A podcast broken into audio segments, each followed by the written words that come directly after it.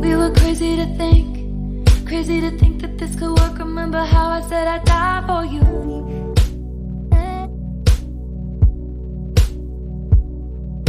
就每一个都拜一拜，每一个都求一求，嗯，然后也没人潮停下就是推着脚你往前步，走。对，然后我之前听到一拜拜个说法机是，器。 主要是拜的人太多了。突然间撞见了一个什么神，那我不知道他在管什么，那我就全方位的都说一下，你每个都说一遍。然后呢，他就让我们念一些什么，你未来老公会长什么样子呀？然后呢，你未来男朋友啊，就会有各种各样的占卜，就觉得是在进行一种呃神圣的仪式。对对对，心灵洗涤。对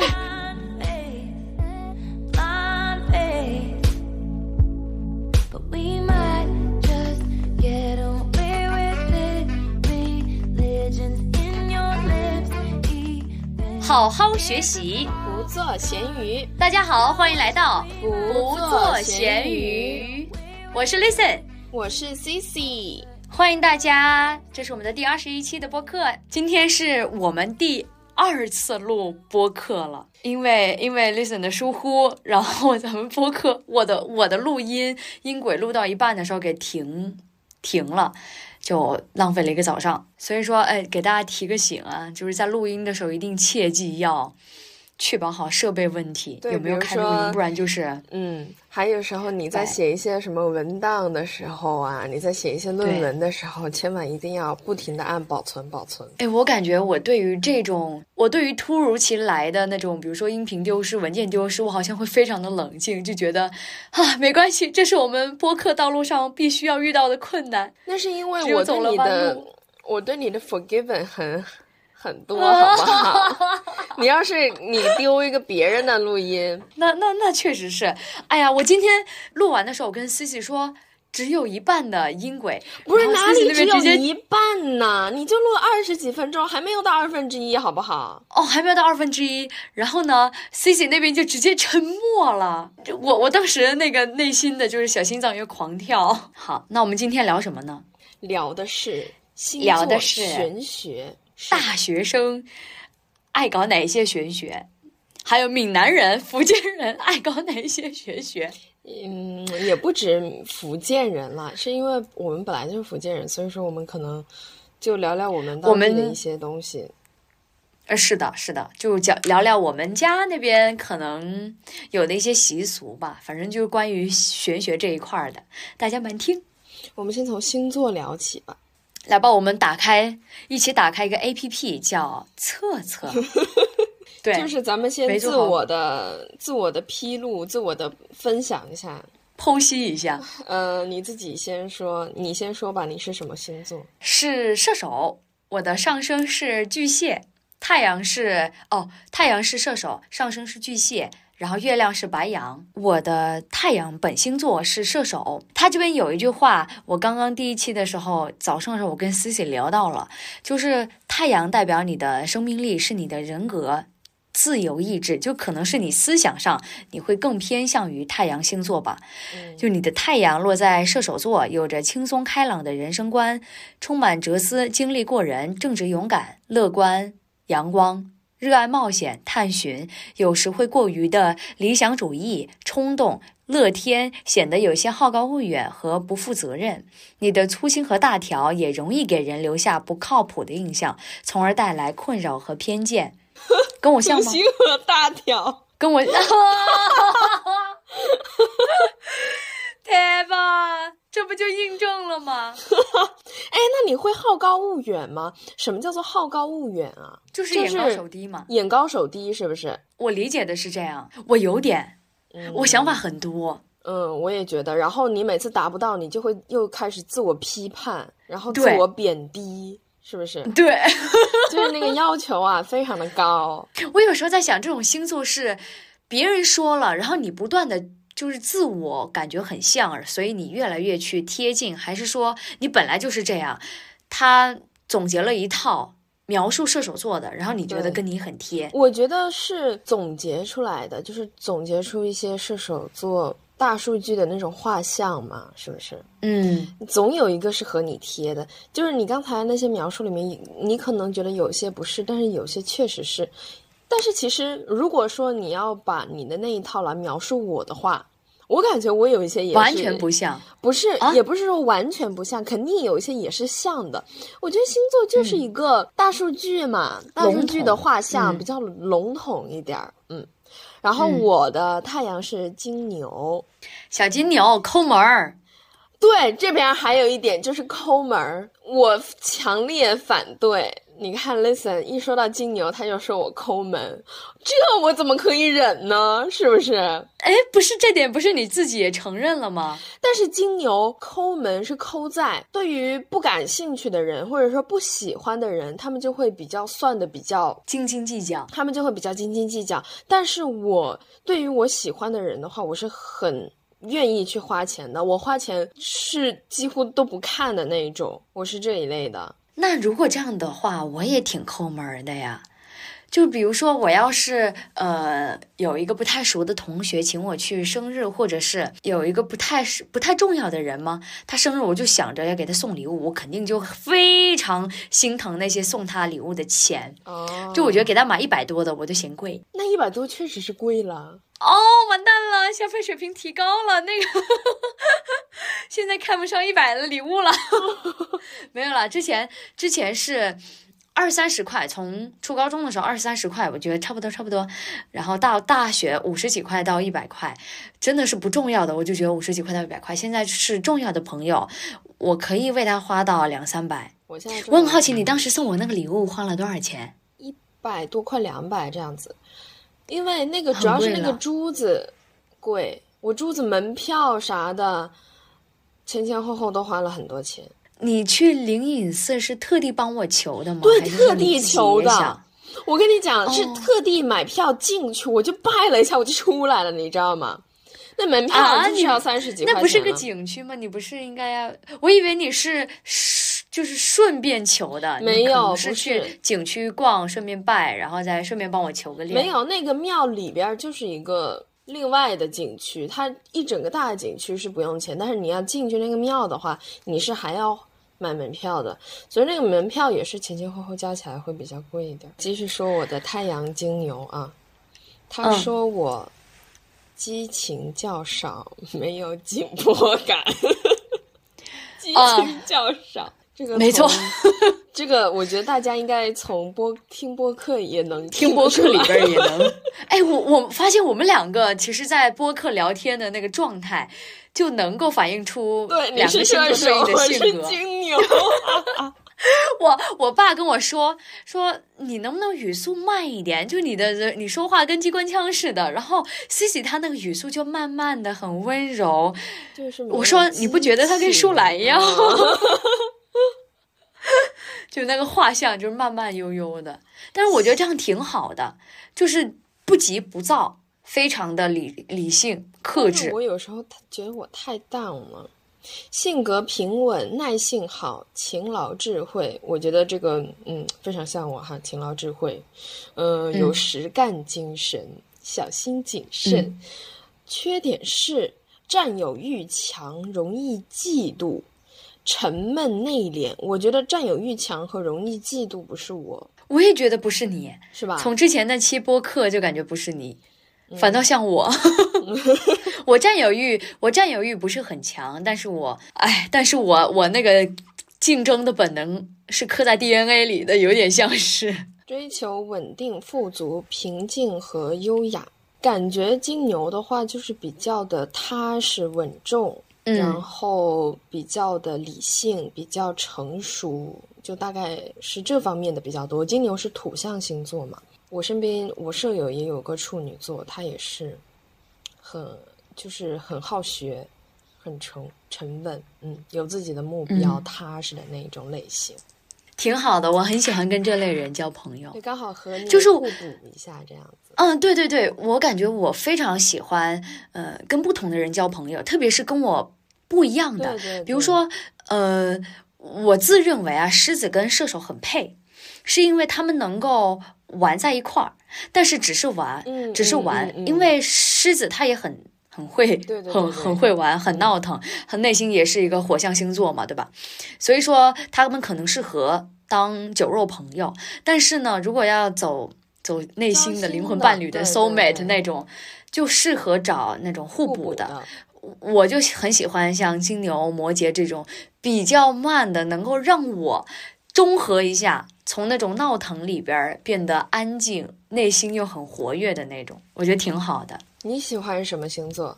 金牛、狮子、射手和什么比较配？狮子、啊，白羊也白羊也很配。白羊哎，好像都是火象星座。白羊跟狮子，还有巨蟹，还有金牛这几个。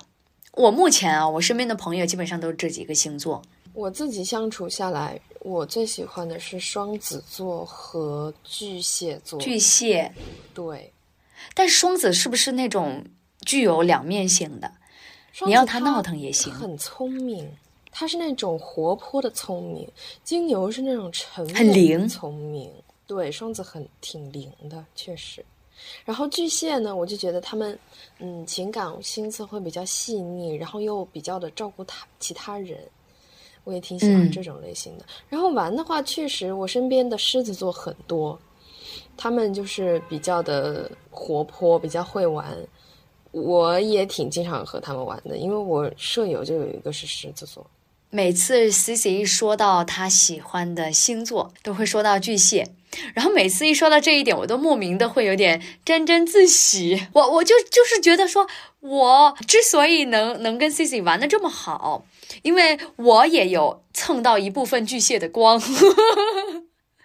我的上升是巨蟹嘛，他这边是说上升星座是那种你呈现给人的第一印象，第一印象，然后是你的人格面具。你的处事方式，我觉得巨蟹它是一个就是散发着母性光辉的一个星座。很多人说，然后为人很很顾家，对，很顾家，很会照顾他人的情绪。然后这也是为什么我是早上的时候跟你说，很多巨蟹座多半做出来的 MBTI 都是 ESFJ 执政执政官。我我就是，就是你你在处事的时候，你会非常的小心翼翼、瞻前顾后的，很容易陷入一种优柔寡断。的那种局面困境里边，然后他这边是这么说的：你的上升星座是巨蟹座，你情感丰富、温和顾家、害羞腼腆，内心充满了母性，但需要注意控制控制自己的起伏的情绪，在感情方面更勇敢一点，不要过度依赖他人。哦，然后下面有几条评论是说。巨蟹座一般都会长得有点童颜，什么小孩子类型的，脸圆圆的、肉肉的，为长胖找一个借口吧。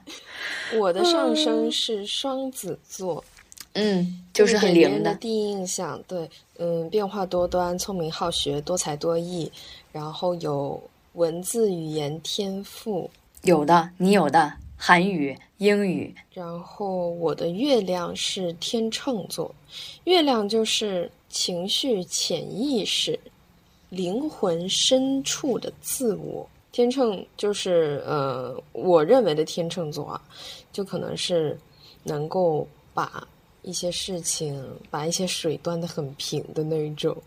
嗯，有礼貌、有外交家的风度，性情友善，容易与人相处。我的我的月亮星座是白羊，竞争是你的本能，你缺乏耐性，我行我素的，不计后果，不顾不顾他人的目光，并有着不撞南墙不死心的执拗。哎，我觉得前面挺像的，但后面有点不像我。你猜是哪一句？嗯，你猜是哪？目光。嗯，对。Yeah, quite right.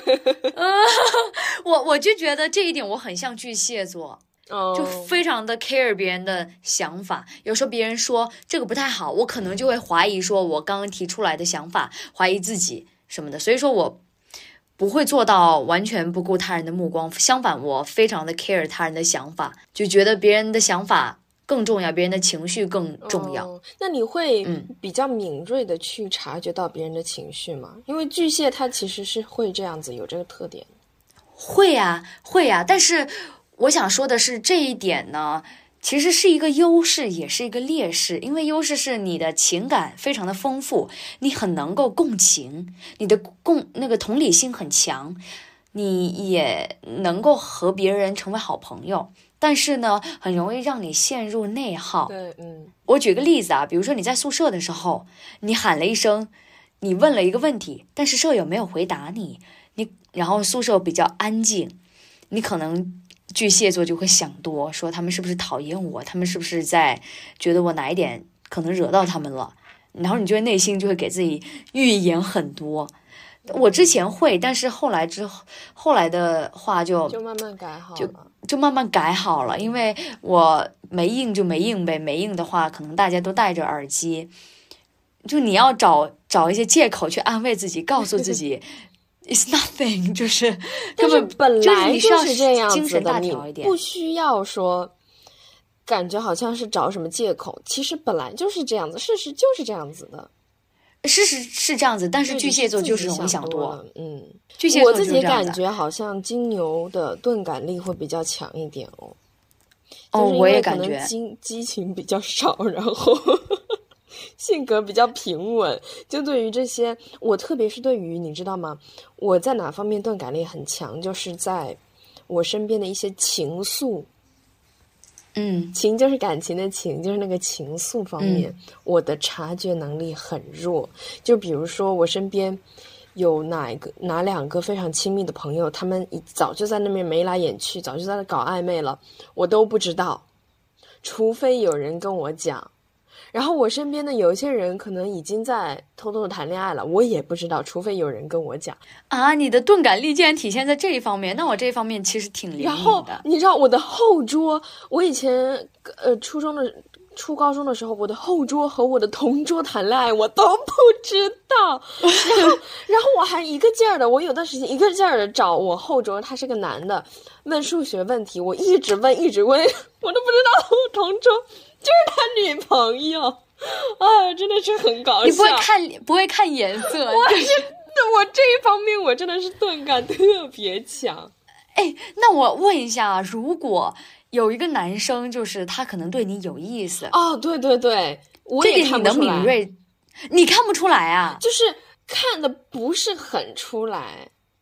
就你可能需要他再表现的再明显一点，你才能 get 到那意思。不然的话，你可能真的就是当好朋友，觉得他说我们只是关系好，这样这这样是吗？我初中的时候，我的舍友就说：“哎，谁谁谁，其实嗯，很经常看你什么什么的，我都不知道。”就别人都知道说他一直盯着我，就是时不时的就瞟过来，时不时瞟过来，我完全不知道。很钝，嗯，很钝，特别钝。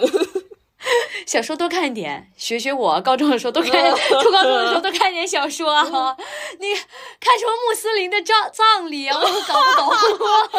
哎，说到这个谈恋爱的这个啊，就是我们谈恋爱的时候，不是也会经常，就是说，如果说有暗恋的人啊什么的，我们会经常去搜对方的星座。问星座这个东西已经成为了一句日常打招呼的。哎，你什么星座？嗯嗯，你要是我讨厌的星座，嘿，不好意思，咱们缘分就到此。对，这这个就有点儿怎么说呢，两面性吧。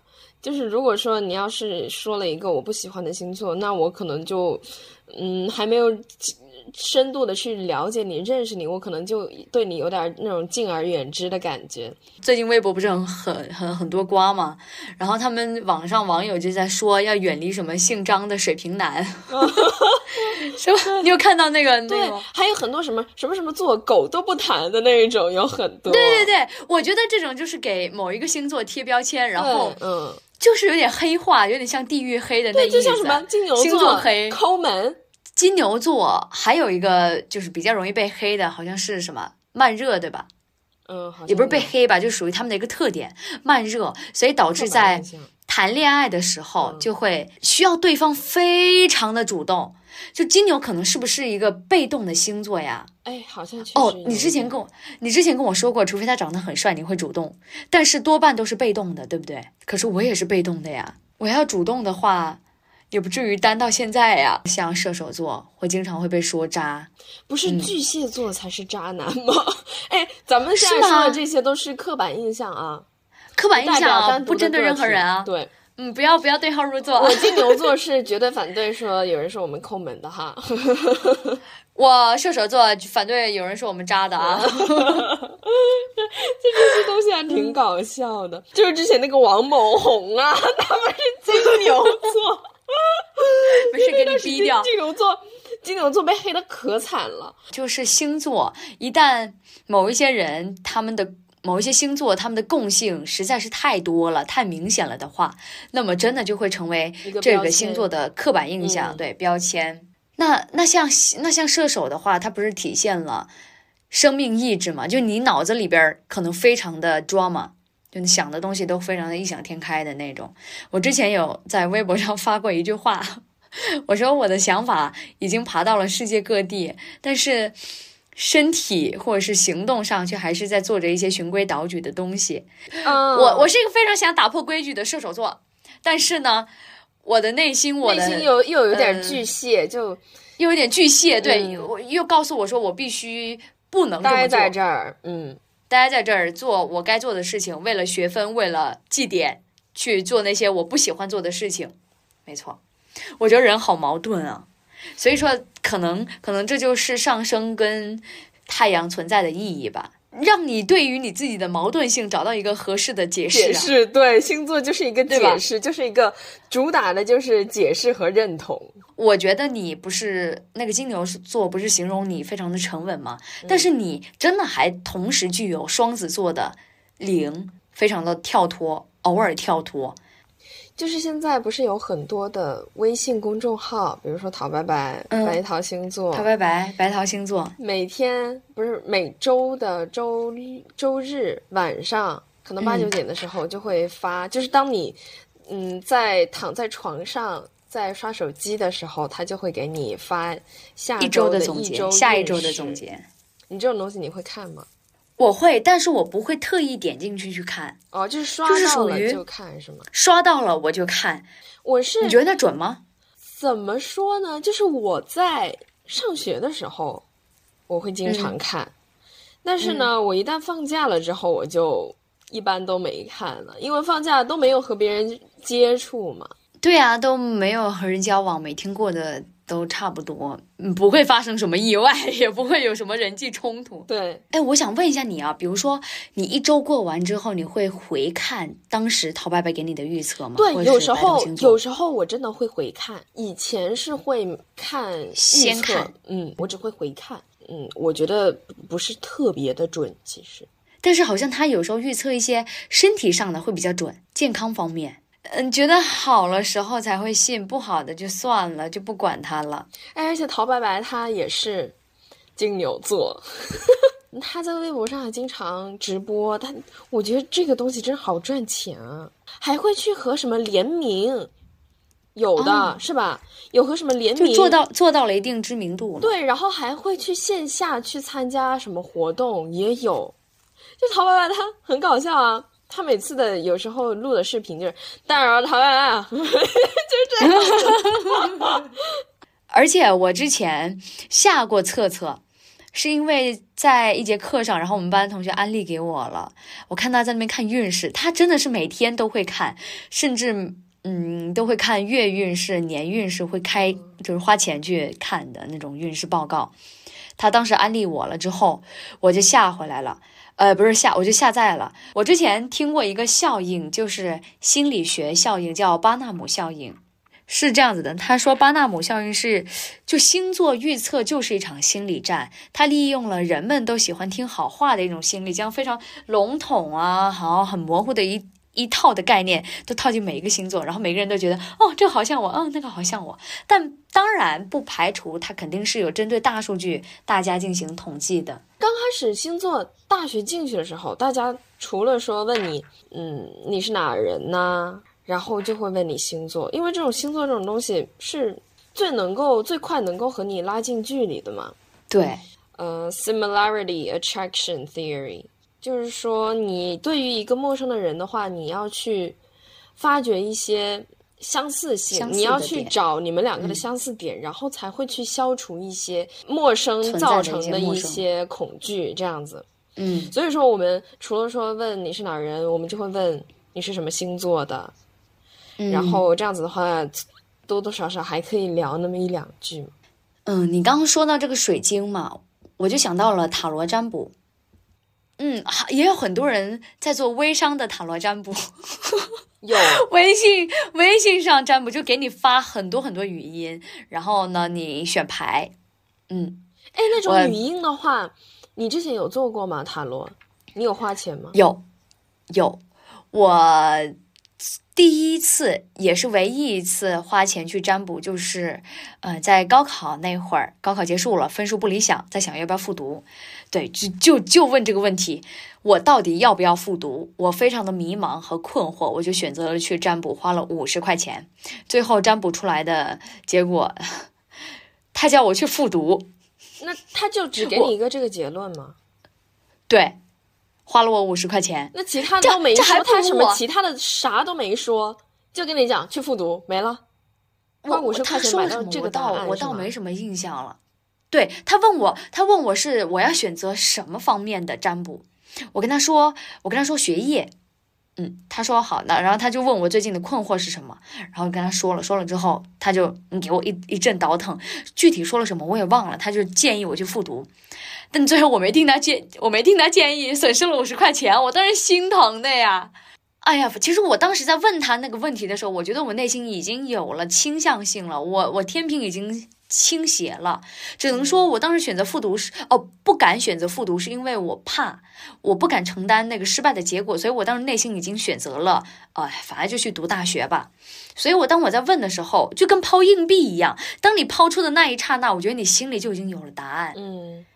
嗯，我觉得占卜可能只是帮你确定了你心里的这个答案，更加帮你确定。比如说，当占卜结果或者是硬币抛出来的那一刹那，结果出来的那一刹那，你发现你内心会有犹豫。那如果你犹豫了的话，那就是另外一个选项。还有一部分原因就是有可能你遇到了一个比较迷茫的时期。我前一段时间，我前两天才刚刚在 B 站上面做了一个占卜，我跟你讲，真的很准。Really，你你把那视频推给我，对我真的很，我一直忘记。我跟你讲，真的很准。你是回看才发现很准，还是不是？我是去 check 了其他的另外两个选项，他给了我三张牌，让我抽一张嘛。然后我听完了之后，我强烈的共感，强烈的共情。然后我去听了其他两个选项，就真的不是在说我。嗯，我这边我还把它写到了我的日记里面来呢，你知道吗？哇，因为这这个是真的很准。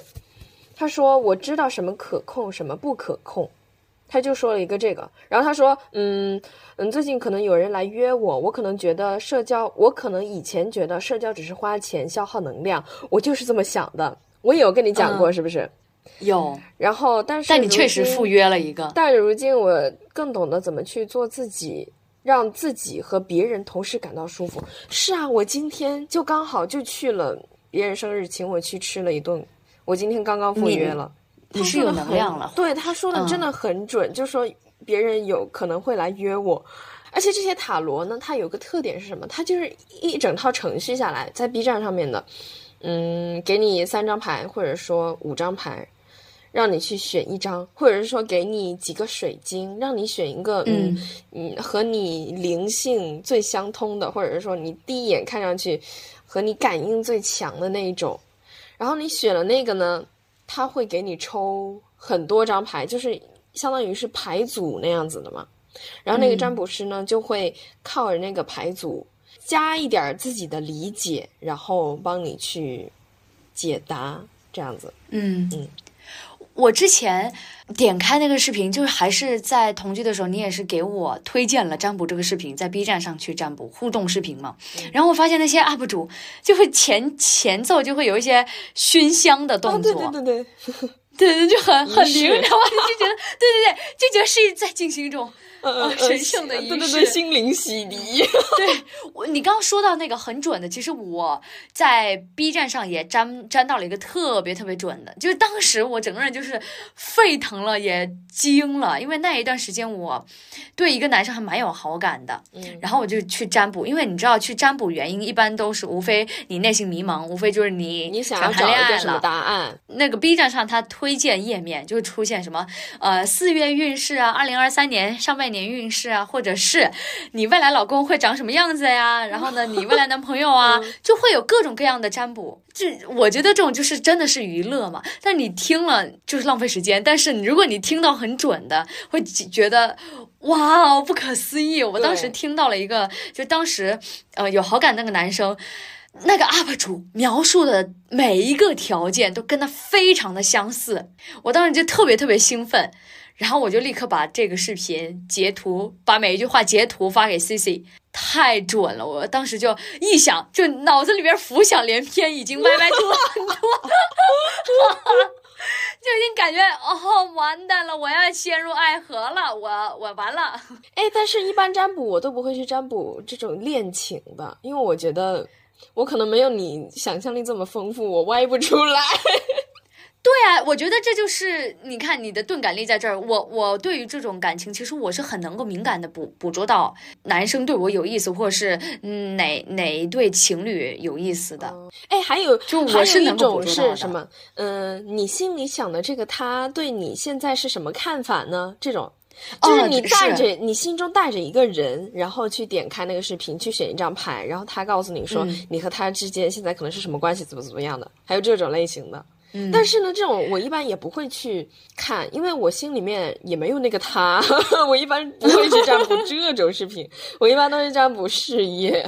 我好像已经很久很久没有去占卜，自从放寒假到现在，已经有半年过去了嘛。我也就没点开占卜的。B 站这个不是，有时候晚上呢，我会边听占卜边刷手机，就耳朵里面听着，然后手机里面再搞点什么其他的 shopping 啊什么的。我今天晚上去粘一个，就粘你说的那个。可以可以，我把它发给你，看一下准不准。反正你可以去粘粘粘看，如果准的话，咱们就把它放在小脑子里了。好，可以可以可以可以可以，到时候看一下，让大家品鉴一下。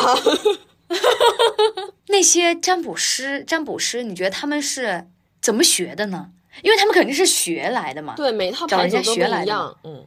对，但是你看啊，牌肯定是有它一个大致的意向。对对对，是有。就是你有些牌是会出现一些天使或者是一些恶魔，什么手持什么鬼的那种非常玄学的一些东西。那些都是有意向在的，但是只是我们对有意向在。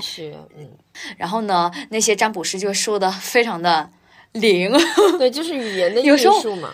对，我就觉得可能，嗯，我们要专业能力再强一点，嘴巴再巧一点，对，我们真的拿这个当成副业。对，真的，我那个，我那个，那个，那个艺考老师，他就有当占卜师。你看，咱们这个就是这样子啊，我们又会说话，声音又好听。哦，我不是说我自己声音好听，就是我那个你声音好听的，我那个老师他就是男低音啊，然后又那么会说话，你看说的自己一套一套一套的，岂不是把顾客钱就夸夸往自己口袋里揣了？就是钱都是说来的，就这种语言的艺术嘛，像塔罗牌，然后算命也是。我其实蛮想尝试一下线下占卜的，就是塔罗。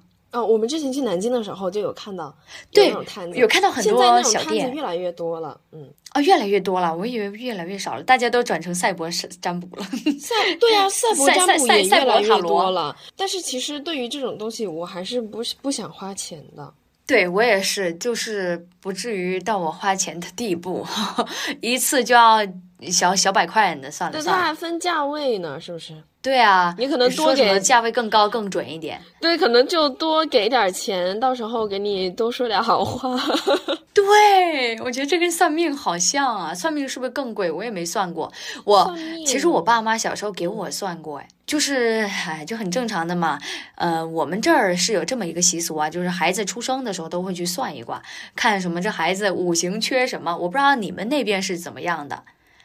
或者我不知道大家听众是怎么样的，反正就是家长会喜欢去算命，算孩子五行缺什么，然后用名字一些姓氏，或者是用名字的一些偏旁去补他缺了什么五行。你是缺？我奶奶也给我算过命，她说我什么都不缺。难怪我说呢，你名字呃没没什么偏旁都没有，没什么那个。算命师还说我长大以后呢是做男人的工作。男人干的活儿，我就说这个东西有点笼统啊。你说男人干的到底是当老总呢，还是去搬砖呢？我有个同学，他妈花钱就去找香港的那种算命师，给他们孩子三个孩子取名字。他而且那个算命的。取名字呢，他是按一个字一个字来算钱的，一个字几万块钱。我听到我都非常的疑惑和震惊。我觉得自己父母给孩子赋予一些名字上面的意义，其实就是就挺好的呀。为什么要找一个合力巴打不着算命师去给你的孩子来命名？就有点搞不懂。但是他们就确实很信这个。这种东西，我我非常能理解家长信这些东西。我觉得算命这个东西吧，就玄学嘛，其实好像不止中国有，韩国那边也挺盛行的。是吗？我看的韩剧什么《请回答一九八八》，包括《黑暗荣耀》里边都有什么神学占卜的这种剧情出现。《一九八八》里边程德善。也是他妈去给他算了一卦，说这个名字不好，运气不好，所以就改名了。然后《黑暗荣耀》里边也是一样，就出现这种大量的算命元素。我觉得就是家长会去算命嘛，然后算出，嗯，孩子可能这个名字不好，会给他生命里边带来一些不好的东西，或走下坡路之类的。然后算一卦就觉得改一个名字，哪一个字比较好，哪个名字更好，能够改命的，就家长就相信这种改命这种说法。我有一个姐姐。他也是，我叫了他二十几年的那个名字，突然在二十几岁的时候，我有一个亲戚就给他改名了，也是去算命说这个名字不好，然后换了一个，叫了二十几年就说改就改，改就很难熬，就在户口本上改名字。对我那个同学也是到了初中的时候才改的名字。我说我之前问他说你为什么要改名字，他就说之前那个名字啊是他妈嗯随便。就为了说赶紧把那个户口本上面填一个名字，就随便给他取了一个名字。然后 他到了初中之后，活了这么久，带着的名字活到了初中，然后他才 又改了个新的名字。我就说你何必呢？那你刚开始出生的时候你就好好的取呀，为什么要随便丢一个名字就把它上了户口了呢？哎呀，家长嘛，就家长犯下的那些。那你这样说的话，名字其实也是，也是有有一点点寓意。很多人的取名不仅有家长的寓意吧，很多人取名字也都是，比如说像我嘛，取名字都是包含着一点点玄学成分在里边的，算命算来的。包括我哥的名字也是缺，他缺火，所以他名字里边有很多火字偏旁。就我们说名字都基本上都带着。你就家长对你的期许什么的，但是 难免难逃这种神 神学玄学因素。但是我的名字里面就没有，我你不是算过了吗？说你不缺呀，哦，对吧？你要缺，你肯定也给你补上。真的吗？那我就不知道。但是其实没有，我现在我弟他就都没有去算过命。其实我们家对于。不是说我们家吧，就我爸爸妈妈对于这个玄学什么的，呃，也都不怎么信，然后他们也不怎么看黄历的。但是我奶奶那一辈的就会比较看，就比如说搬迁啊、结婚啊，可能就会看一下黄历，选个良辰吉日这样子。你们会有吗？哎，我奶奶会，但我确实我爸妈也不太会。对，我感觉我爸妈属于那种该算的算。不该算的不去乱算，我爸妈都不算，都不算。是这样子，就比如说像呃，我我我哥跟我出生的时候会去算一下，跟我爸妈聊天的时候，我说，哎，小时候给我算命的那那那那个师傅还在吗？想再去找找他算一下。然后我爸妈就斥责我，他们说没事的时候别乱算，算这七呀八的，就 就是觉得说不要。经常去碰这些，因为确实假，也有可能是假的，但是经常算也不好，嗯，就给自己就是他们一些那种烦恼，添堵，有对，很很有可能会添堵，因为你算出来之后你会紧张，你会变得很谨慎。如果说说好话的话，你会不会就好吃懒做了？如果说说说说的不好，你接下来日子你可能都忐忑不安。哎，好像那好像算命其实确实也不太好。比如说我我去算一卦，那个人告诉我说，嗯，你可能会在二十几岁的时候走大运、发大财、遇贵人，我可能就躺平了呢。呃，这也不好，我就等着那个时机出现。然后呢，他他说你，嗯，可能在几几几岁的时候会遭遇横祸，那你又小心谨慎的，是不是？对我，我就觉得我爸妈的用意可能就在这儿，别给自己添算，可能就真的只是一个心理寄寄托而已。你也别把你的人生寄托在这儿上面。School bell rings, walk me home. Sidewalk chalk, covered in snow. Lost my gloves, you give me one. Wanna hang out, yeah, sounds like fun. Video games, you pass me a note. Sleeping in tents, it's nice to have a friend. It's nice to have a friend. 你有去什么寺庙吗？寺庙的经历吗？求神拜佛的，除了刚刚说的这个各种灵隐寺，哎，你知道吗？我小时候很搞笑，因为我奶奶她是嗯会拜当地的寺庙，就是祖先庙，嗯，我们自己的祖先。然后有时候也会去拜佛，也会拜嗯拜关公啊什么的。然后我外嗯婆呢，她是信基督教的，啊，就我奶奶这边和我外婆那边是，嗯，也不是说有什么矛盾什么的，就是两个地方不一样。然后我小时候，我有时候会和我外婆去做礼拜，她就把我带到教堂去了嘛，然后她自己就去教堂里面唱歌念经了。那一群小孩子就会被带到一个，相当于是有点像游乐场小小的游乐场一样的一个房间里边儿。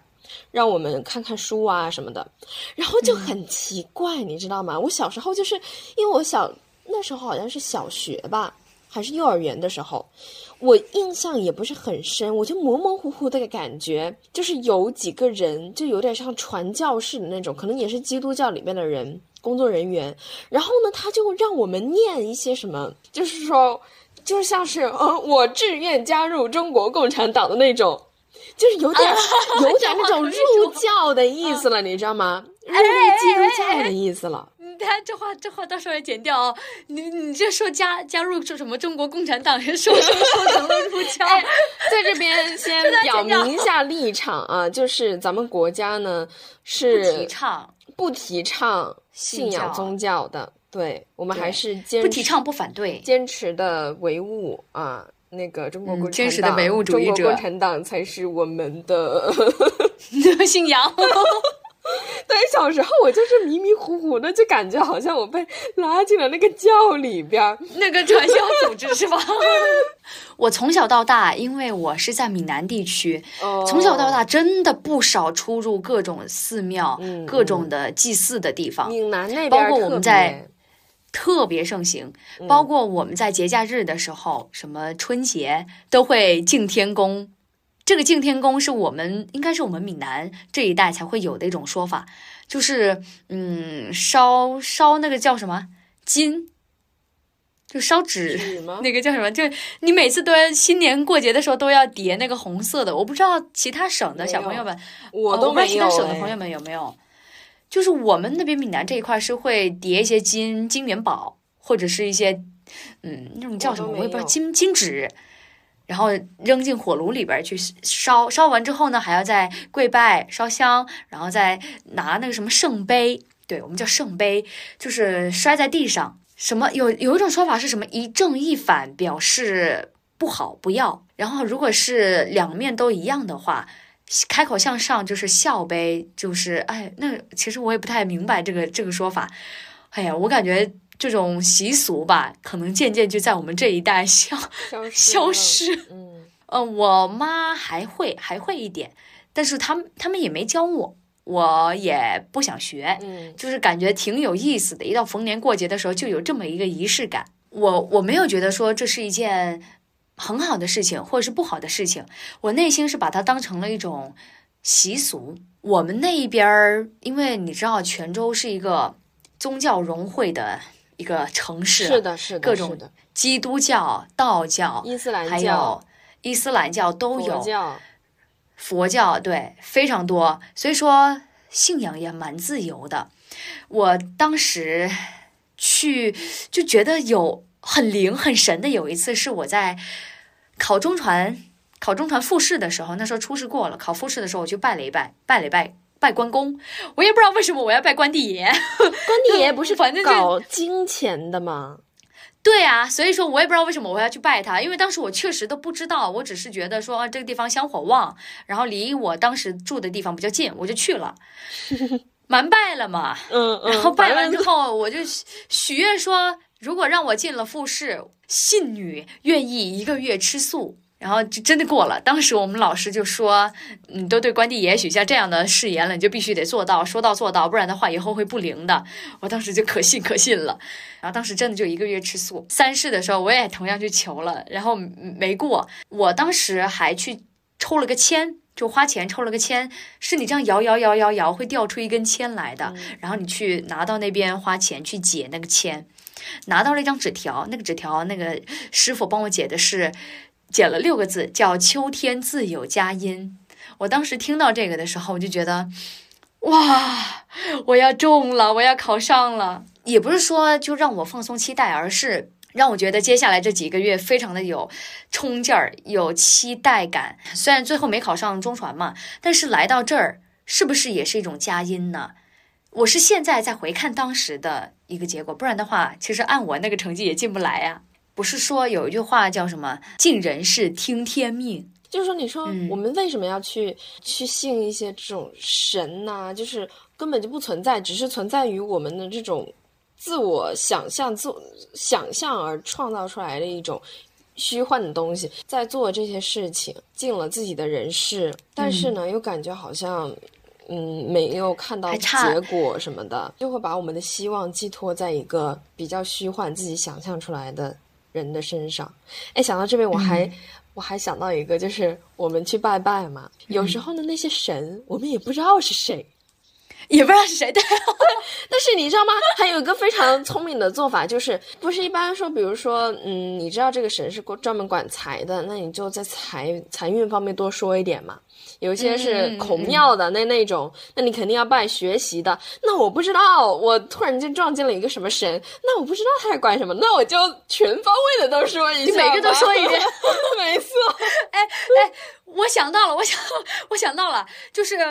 我之前寒假的时候跟家人去了浙江舟山市，去那个普陀山拜拜。普陀山这个应该是一个非常有名的一个地方，那个是一个五 A 级旅游景区，特别美，然后很多很多个寺庙，人啊真的是很多。我之前去到那儿的时候，我就刷抖音，刷到灵隐寺的抖音，就是很多人就是被挤着，你知道吗？就是进去从。